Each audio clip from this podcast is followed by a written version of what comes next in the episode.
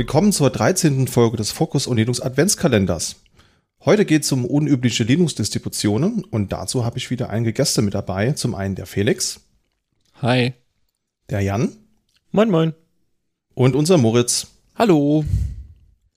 Ja, und heute geht's um eher unübliche Linux-Distributionen, aber bevor wir da ins Detail gehen, sollten wir vielleicht mal klären, was macht denn so eine Distro überhaupt zu einer Distro für euch und wo ziehen wir die Grenze? Also ich glaube, es gibt wirklich unzählige Linux-Distributionen.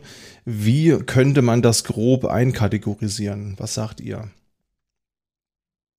Das ist ja quasi auch die Einstiegsfrage, mit der wir überhaupt äh, in die Recherche gegangen sind, weil du hast das Thema so schön aufgerufen, ist ja auch eine nette Sache. Und dann war nämlich die Frage, was zählt denn eigentlich alles? Also unter welcher, also ab welchem Projektreifegrad quasi ist irgendwas eine Distro?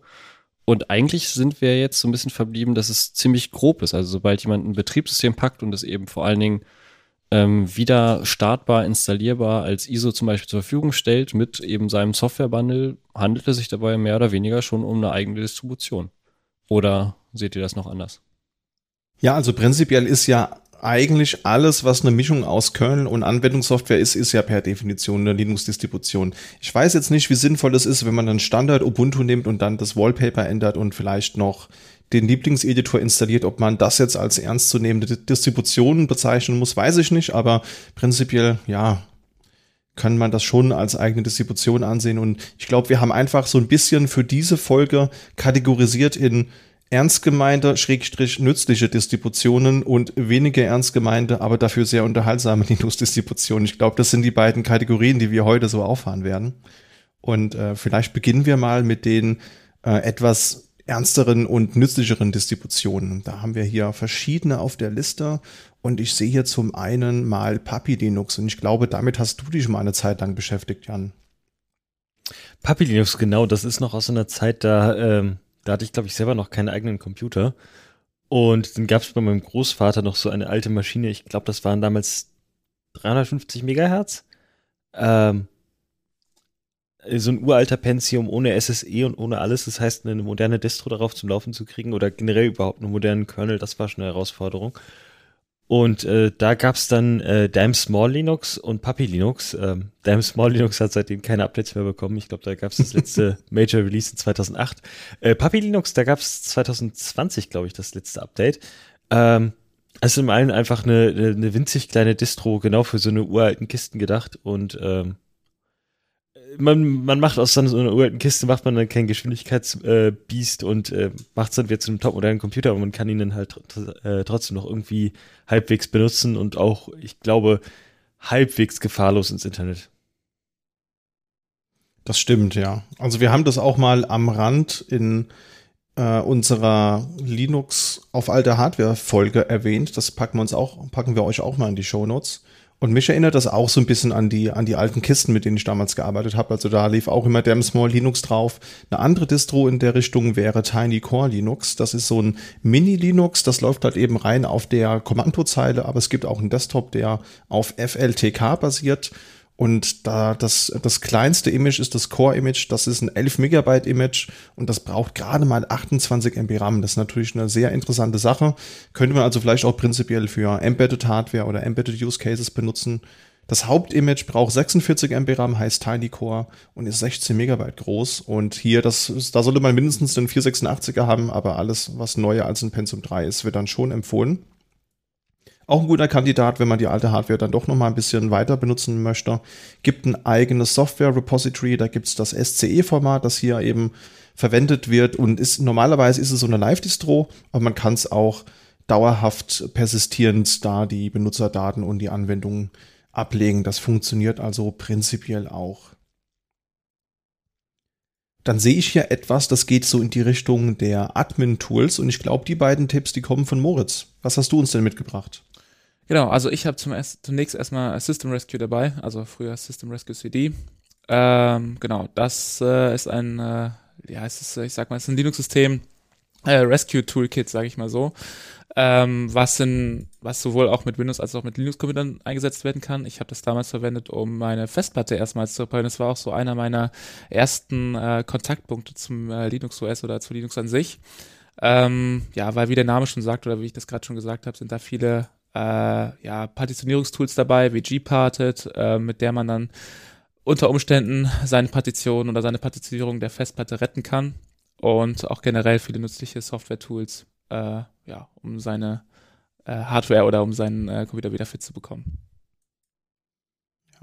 Sehr, sehr nützlich. Also da gibt's auch noch die Gparted Live CD und die habe ich gerade letzte Woche wieder mal benutzt. Ja, habe irgendwo eine Installation beim Kunden gemacht und habe irgendwo vergessen, einen Haken im Debian-Installer zu setzen. Und was soll ich euch sagen? Die Volume Group war dann leider äh, zu, zu groß beziehungsweise zu, zu klein. Und natürlich kann man versuchen, das irgendwie über viele Kommandozeilenbefehle anzupassen, aber auf dem Live-System, das gerade gebootet ist, funktioniert das nicht so gut. Und da bin ich ein großer Fan von der Gparted Live CD. Die macht im Prinzip genau das gleiche, ist ein Mini-Linux, da ist Gparted äh, drauf, was dann gleich gestartet wird, eine kleine GUI und man hat sogar den Midnight Commander mit dabei. Also das ist natürlich auch immer ein sehr nützliches Tool, wie ich finde. Kommen wir mal zum absoluten Nischenthema. EFA lese ich hier. Worum geht's denn da, Felix? Ja, das ist nur ein, eigentlich nur ein ganz äh, banales Beispiel, eher für eine größere Kategorie. Und zwar, wenn man so ein bisschen drüber nachdenkt, okay, wofür braucht man eigentlich verschiedene Distributionen? Dann hatten wir, das, also sonst sprechen wir meistens immer über größere, zum Beispiel Desktop-Distros, Server-Distros, also schon Dinge, die halt dauerhaft im Einsatz sind und auch im Prinzip General Purpose so ein bisschen.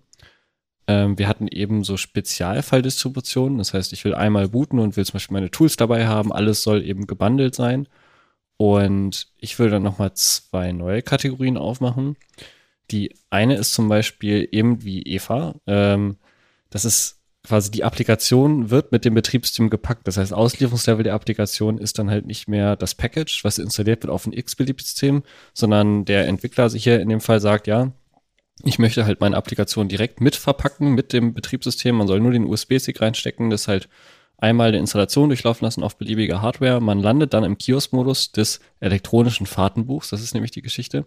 ist genau dafür gedacht, äh, eben in Sportvereinen, vor allen Dingen halt mit, mit Wassersport, wo halt Boote eingetragen werden, ein- und ausgetragen werden müssen, ähm, eben Kanus oder Ruderboote, dass halt in einem Bootshaus ein fest installierter Rechner sein kann und eben um Installationen von oft Technik unaffinem Personal dazu vereinfachen, sagen hier, ihr müsst nicht eine Distro aufspielen und das da installieren als Package oder was weiß ich, sondern sagt man, ich steck, steck den Stick rein, folgt diesem Dokument und dann ist das fertig.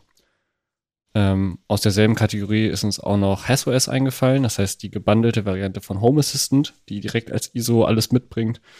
Unter anderem die Docker-Umgebung ähm, auf Basis von Buildroot, dann halt das Linux, wo man im Prinzip auch gar nicht, ohne, also nicht ohne weiteres ans Betriebssystem unten dran kommt, sondern im Prinzip auch, wenn man sich per SSH direkt eindockt, normalerweise auf einem Container landet, wenn man da nicht extra irgendwas macht. Das sind so Spezialfälle. Und was mir gerade noch irgendwie eingefallen ist, ähm, es gibt noch die Kategorie von Distros, die extra auf ihre Hardware abgestimmt sind.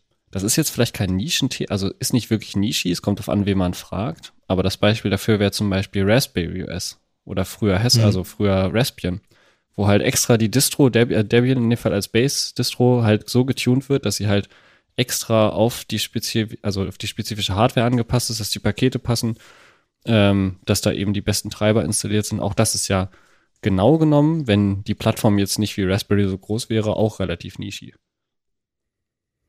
Das stimmt, ja. Also da gibt es auf jeden Fall auch ein Need für und gerade das Home Assistant Operating System, das finde ich da sehr, sehr gut angepasst. Also da gibt es spezielle Images für den Raspberry Pi, die du gerade angesprochen hast, aber es gibt es auch als Virtual Appliance, wenn du es eben auf dem Hypervisor deiner Wahl laufen lassen willst. Gibt auch, glaube ich, für ein paar Odroid-Devices ähm, spezielle Images und das funktioniert echt gut. Also ich war da am Anfang ein bisschen skeptisch, habe jetzt auch so seit einem halben Jahr so ein Home Assistant am Laufen und sie haben auch den Namen mittlerweile geändert. Also Hass OS fand ich auch immer ein bisschen schwierig im deutschsprachigen Raum. Jetzt heißt es nur noch Home Assistant Operating System.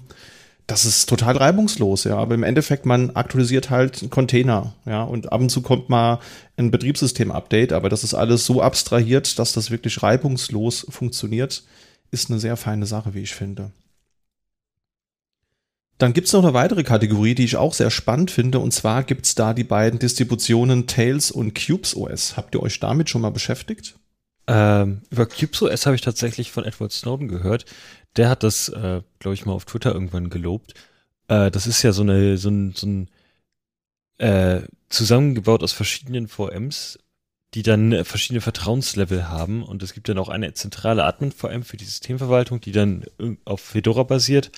Und alles ist super stark voneinander getrennt. Also für, äh, für Endanwender, also für, die, für Otto-Normalanwender ist es wahrscheinlich etwas zu, zu aufwendig und ein bisschen Overkill, nicht so, äh, um um es nicht anders zu sagen. Äh, aber gerade so für Journalisten, die so ein paar heikle Themen haben und auch gerade Menschen wie Edward Snowden oder Julian Assange ist natürlich äh, perfekt eigentlich.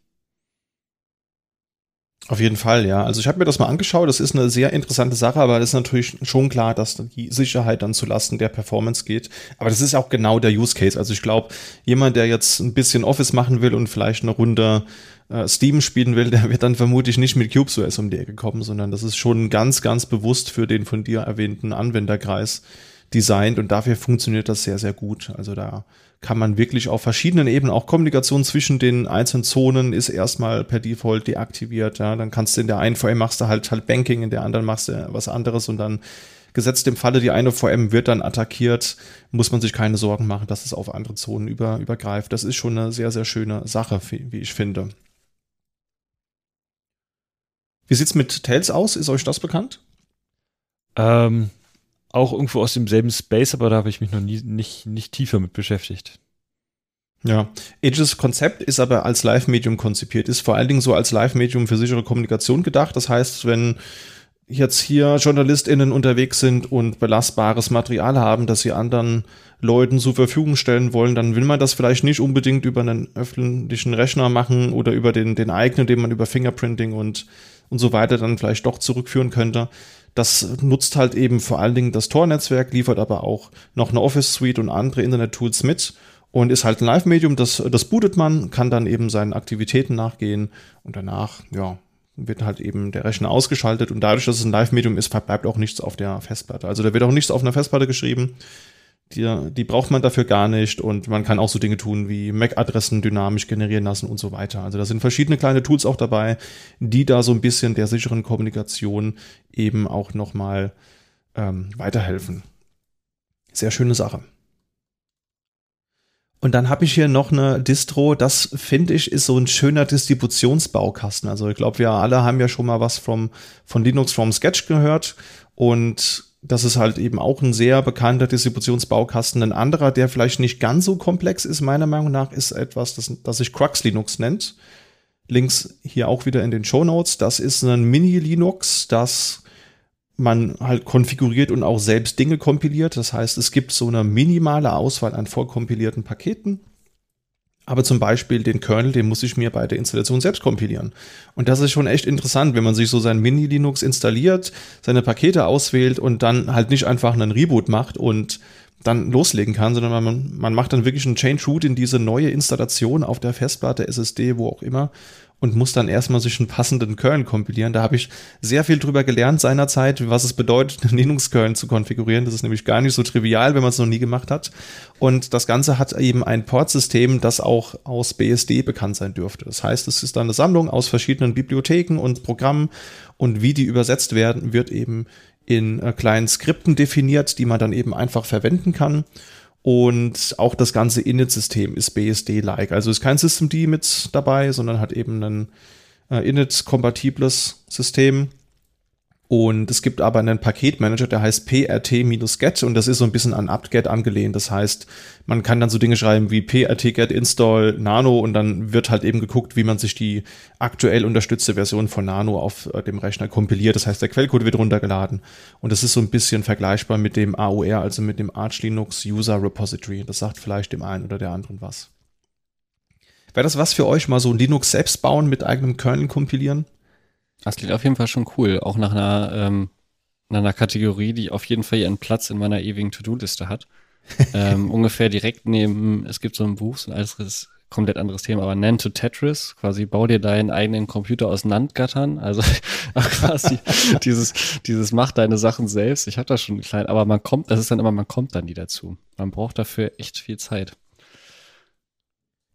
Ja, da stimme ich Felix zu. Also ähm, für mich wäre das auch auf jeden Fall mal sehr spannend, äh, da durchzugehen, auch äh, vor allem sehr lehrreich. aber ähm, man will sich dafür dann die notwendige Zeit nehmen und ähm, na, ich sag mal, das ist ein Projekt, was auch wahrscheinlich sehr viel Zeit beansprucht, aber äh, diese Zeit im Alltag aufzubringen, äh, ist ja nicht so äh, leicht, sage ich mal so. Und äh, na, man hat schon einen Pile of Shame und der wird immer größer, deswegen. Ja. Aber Ja, da denke ich mal an die Kategorie, ich habe schon von einigen, äh, vor allem älteren Kollegen auch mal so Geschichten gehört, ja, früher, da haben wir uns irgendwie unseren eigenen Kernel kompiliert und dann noch Sachen kompiliert, noch irgendwie, also komplett so Low-Level-Sachen noch reingemacht und ich denke da immer an dieses Meme, ich weiß gar nicht, vielleicht hat der eine oder andere das Bild im Kopf von diesem einen Riesen, der das kleine, die kleine Figur mit den Pfeilen abschirmt, kennt ihr das? Ja, Das das ist schon. Mhm. Ja. genau. Während wir hier auf unserer hohen Ebene rumspielen. Das stimmt. Wobei ich noch sagen muss, abschließend, ähm, das ist vom Niveau her ein bisschen einfacher als Gentoo. Also damals, das wäre die Alternative gewesen und da bin ich irgendwie dran gescheitert. Das war mir ein bisschen zu kom komplex und Crux ist da ein bisschen einfacher. Also man kann viel anpassen, aber bei Gentoo beginnst du ja mit, ja, ich lade mir hier so ein, so ein Stage runter und jetzt definiere ich erstmal alle Compiler-Flags, die ich auswendig weiß, um die Kompilierung zu optimieren, wo man sich dann halt eben als Einsteigerin denkt, cool, was sind Compiler-Flags und was ist dieses minus J2, von dem alle immer reden? Das wird dann schon ein bisschen abstrahiert, weil Crux das einfach ein bisschen ver verbirgt. Und also, ja, wenn man wirklich mal ein bisschen die Hände im Maschinenraum drin haben will, ein bisschen was lernen will, ist das sehr lehrreich. Ich habe das genutzt. Ich habe damals die LPIC 1 Zertifizierung gemacht und habe mich auf die LPIC 2 vorbereitet und habe halt einfach ein bisschen mehr über die Interna lernen wollen. Und dafür war das tatsächlich sehr, sehr lehrreich. Kommen wir mal zur ähm, zweiten großen Kategorie oder ich habe jetzt vergessen mitzuzählen zur vierten oder fünften. Und äh, die Distributionen, die eher nicht so ernst gemeint sind, aber einen sehr hohen Unterhaltungsfaktor haben. Und ich sehe hier was in der, in der Liste, ich glaube, da kann Jan ein bisschen was zu, zu sagen. Ubuntu oder Uvantu. Was hat's damit auf sich? Klär uns auf.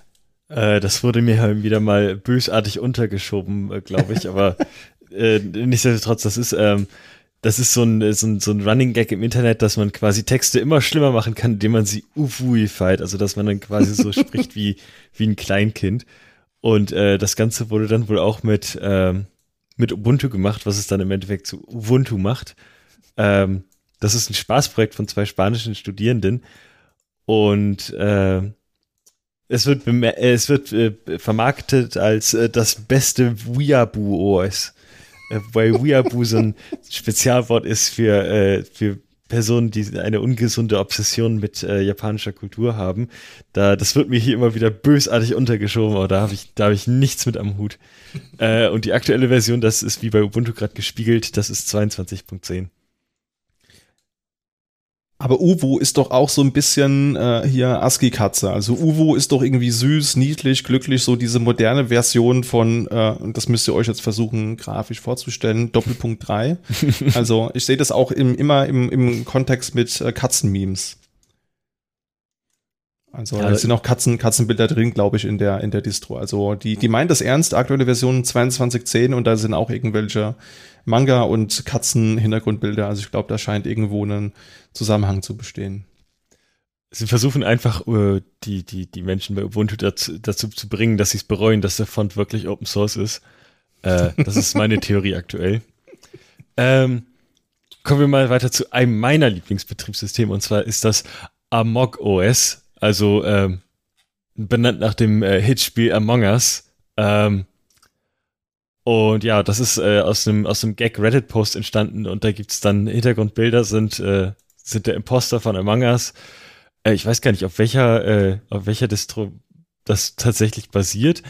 Äh, auf jeden Fall läuft Among Us drauf und ich glaube, das ist alles, was zählt. Also wenn man vielleicht, äh, vielleicht kann man das ja tatsächlich sogar wirklich benutzen, wenn man äh, on the go ist und unbedingt Among Us spielen möchte äh, und dass man dann immer einen Live-Stick dabei hat. Ja, Sehr, sehr schön. Also auch hier offensichtlich an den Font angelehnt, ganz großes Kino. Finde ich, finde ich schön. Und es ist natürlich auch eine, das bietet sich ja an bei dem Namen, wobei ich hätte es eher Among OS genannt, aber vermutlich gab es da schon ein anderes GitHub-Projekt, das genauso heißt und man, man will sich ja auch abheben so ein bisschen. Dann haben wir hier zwei Distributionen, einmal die Ubuntu Satanic Edition und einmal die Ubuntu Christian Edition. Ich kann was zur ersteren sagen. Das ist ein, eine Distri, die es nicht mehr gibt. Die basierte ursprünglich mal auf Ubuntu 6.06, also der LTS-Version damals von 2006. Die Version wurde aber 6.66 genannt, äh, als Anlehnung an Number of the Beast. Und es wurde aber noch weiterentwickelt bis zu Ubuntu 10.10 und das ist halt einfach nur ein heavily gethemtes Ubuntu. Also es ist ein GNOME-Desktop mit düsterem Hintergrundbild, mit Feuereffekten, die man optional aktivieren kann und so weiter. Und natürlich mit dem Pentagramm und so weiter. Also ähm, ja, offensichtlich nicht ganz ernst gemeint, sah aber trotzdem ganz, ganz lustig aus. Und wenn man sich sowieso gerne im im Metal-Gothic-Bereich aufhält, ist das natürlich naheliegend, da auch mal einen Blick drauf zu werfen. Äh, das fand ich seinerzeit sehr unterhaltsam. Ja, dann mache ich doch mal weiter mit äh, dem Counterpart der Ubuntu Christian Edition. Äh, also hat nichts mit unserem Host zu tun, aber äh, mit den Christen. Und äh, ich glaube, das Kuriose hier dran ist, dass das eben keine wirkliche äh, Spaßdistribution ist, sondern doch schon eine Spur ernst gemeint. Und ähm, ja, also wenn ich jetzt die äh, Featureliste so ein bisschen äh, vortrage, dann wird das vielleicht noch ein bisschen kurioser. Und zwar verfügt diese Christian Edition über einen vorkonfigurierten DNS-Filter, äh, mit dem sich praktisch Website-Contents ausschließen lassen. Es gibt auch äh, einen Hostminder, mit dem man verschiedene, äh, ja, sage ich mal, äh, Filter aktivieren kann. Es gibt äh, eine elterliche Kontrolle sowie Zeitlimits, eine Bibelstudium-Software, natürlich diverse Bibel- oder äh, ja, ähm, nach dem christlichen Glauben entnommene Wallpaper und Themes. Und tatsächlich gibt es auch vorinstallierte Software, die beispielsweise für Kirchen ähm, ja eine gut ein breites Portfolio bietet, um damit eben Gottesdienste zu gestalten. Und ähm, ich finde recht interessant, dass hier zum Beispiel der Presenter bei Worship Tools enthalten ist. Schon allein, dass äh, sich ein Entwicklungsstudio Worship Tools nennt, finde ich dann doch recht äh, kurios. Aber ähm, ja, also wer äh, sehr gläubig ist oder möchte, dass sein Alltag auch durch äh, oder seine Computerbenutzung auch durch äh, Jesus oder Gott bestimmt ist, kann das gerne mal ausprobieren. Ähm, ja, also mich persönlich reizt das jetzt nicht so ganz, aber es ist dann trotzdem sehr äh, interessant, dass es sowas gibt. Ja, jeder, wie er oder sie es für richtig hält. Lass doch mal einen Fork davon machen, Wölki OS. Ich glaube, da gibt es auch einen Markt für. Ja, gerade wenn man aus Köln kommt, kann man da bestimmt äh, viel machen, ja. genau. Dann habe ich noch was entdeckt neulich, das nennt sich Hotdog Linux und das ist ein Slackware Live Image mit verschiedenen Retro-Desktops. Also da ist ähm, eben angelehnt vom Namen her an das Hotdog-Theme von Windows 3.1 und 3.11, wer das vielleicht kennt. Das kann verschiedene Desktops emulieren. Das ist einmal hier das etwas drin, das wie so ein altes macOS aussieht, also wirklich das alte macOS 7 bis, bis 9. Dann haben wir macOS X, dann ist Amiga mit drin, Atari ST und natürlich Windows 3.1. Ist natürlich klar. Und das sieht halt einfach nur sehr gut aus und kann man aber auch als Debian-Paket nachinstallieren, damit man nur die Themes hat. Das heißt, wenn ihr jetzt nicht die ganze Distro haben wollt, sondern einfach nur die, die wirklich sehr gut ausgewählten Themes haben wollt, könnt ihr die auch einfach so auf einem bestehenden Linux nachinstallieren. Und ja, wenn es hier um Spaß-Distros geht, ich glaube, wir, wir müssen unbedingt mal jetzt abschließend zwei Distros in den Raum werfen, die hier ja auch immer wieder mal erwähnt werden. Eine davon ist natürlich Hannah Montana Linux, ja, und die andere ist Bibian GNU Linux. Und da kann man auch sagen, die sind beide offensichtlich auch nicht sonderlich ernst gemeint und Hannah Montana Linux ist einfach nur ein, ich glaube, es ist ein Kubuntu 804 oder irgendwie sowas, also auch schon deutlich abgehangen mit einem KDE-Desktop, wo eben einfach, wie der Name es schon verlauten lässt, verschiedene Bilder von Hannah Montana zu sehen sind. Also die Taskleiste, die ist lila, der Hintergrund ist pink, der Tux hat das Logo der Serie auf dem Bauch und auch die Webseite ist wirklich quietschig bunt. Und ich glaube, das ist einfach so ein bisschen auch eine Parodie darauf, dass es vielleicht nicht unbedingt für alles eine eigene Distribution braucht. Aber nichtsdestotrotz hat sich das natürlich im Internet als, als Meme verbreitet und wird immer wieder gerne mal unter anderem von uns dann eben auch als Referenz und als Gag erwähnt. Und im Endeffekt genau das Gleiche ist dann auch mit Bibi und GNU Linux so. Ja, also das ist, war auch, glaube ich, so ein bisschen die Antwort auf Hannah Montana Linux. Das ist das Gleiche eben, nur eben mit Justin Bieber. Und äh, kam damals auch über 4chan, da hat sich das als, als Idee mal gebildet und wird aber auch immer noch aktualisiert. Also das letzte Update von 2019 ist schon, äh, da sieht man schon, egal wie plump der Gag ist, es gibt für alles irgendwie einen Markt. Und mittlerweile läuft das Ganze auch wohl auf einem aktuelleren Papi Linux und äh, nicht auf Debian oder Ubuntu, wie es, glaube ich, früher mal der, mal der Fall war. Jetzt äh, wissen Zuhörende auch, woher immer diese ganzen Referenzen kommen, wenn ihr es vorher noch nicht wusstet. Habt ihr das schon mal ernsthaft auf dem Rechner eingesetzt, eins der beiden Distributionen? Äh, ich glaube, ich habe dann immer so, also so, so Betriebssystem, neue Betriebssysteme ausprobieren, kommt bei mir immer aus einem, aus einem Anfall von, äh, von, von Wut oder von Tatendrang und äh, das, das Ergebnis sollte meistens irgendwie besser sein, als was vorher da war, deswegen äh, mache ich das selten für einen Gag. Ich habe mal, ich habe mal Temple OS tatsächlich in der VM gestartet, aber, aber äh, zu Hannah Montana und Vivian hat es mir noch nie gezogen. Also tatsächlich habe ich äh, Hannah Montana Linux mal äh, mit den Azubis ausprobiert. Ähm, ist natürlich die Frage, inwiefern das ernst gemeint war, aber ähm, ja, es ging einfach mal darum, so ein bisschen herum zu experimentieren. Und ähm, eben durch unseren Podcast fiel mir da natürlich direkt diese tolle Distribution ein. Und ähm, ich sag mal so, ich war schockiert, wie ernsthaft dieses Design durchgezogen wurde. Ähm, ich habe gedacht, das wäre einfach nur so ein, ja, so äh, ja, netter Hintergrund und ein bisschen Farbe und so, aber ähm, ja, also es ist dann. Ich war schockiert und habe mich in meine Kindheit zurückversetzt gefühlt und da wollte ich ganz schnell wieder weg. Deswegen äh, ja, ist es dann auch bei diesem Versuch geblieben. Ja, also es ist wirklich, man, man muss es den Leuten zugute halten, aus einem Guss. Also da gibt's keine Ecke, die irgendwie nicht angepasst aussieht. Sie haben das wirklich konsequent durchgezogen und es gibt auch auf der Webseite Vorlagen, um sich Sticker drucken zu lassen. Ähm, das wäre auch, wenn ihr mal ein paar Euro zu viel übrig habt, äh, da gibt's ja diverse Online-Printing-Dienste. War schon ein paar Mal am überlegen, ob ich das einfach so just for fun mal, mal so 500 Stück drucken soll und die mal verteilen soll, jetzt so häufig, wie wir diesen, diesen Gag bringen. Also, ich mag's ja, wenn man blöde Ideen hat, aber die dann wirklich auch konsequent bis zum Ende durchzieht. Und ich glaube, das kann man diesen beiden Projekten zugute halten, dass sie das auch tatsächlich tun. In dem Kontext haben wir jetzt mal ein paar unübliche Linux-Distributionen aufgelistet und uns würde natürlich interessieren, liebe Zuhörer, was ihr dazu sagt. Haben wir irgendwo eine spezifische Distribution vergessen oder habt ihr die erwähnten Distributionen schon mal eingesetzt, dann könnt ihr uns das sehr gerne mitteilen, gerne auch kombiniert mit eurem Feedback. Das geht gewohnt am einfachsten per E-Mail an podcast.sva.de und dann hören wir uns morgen mit einem etwas üblicheren Thema wieder.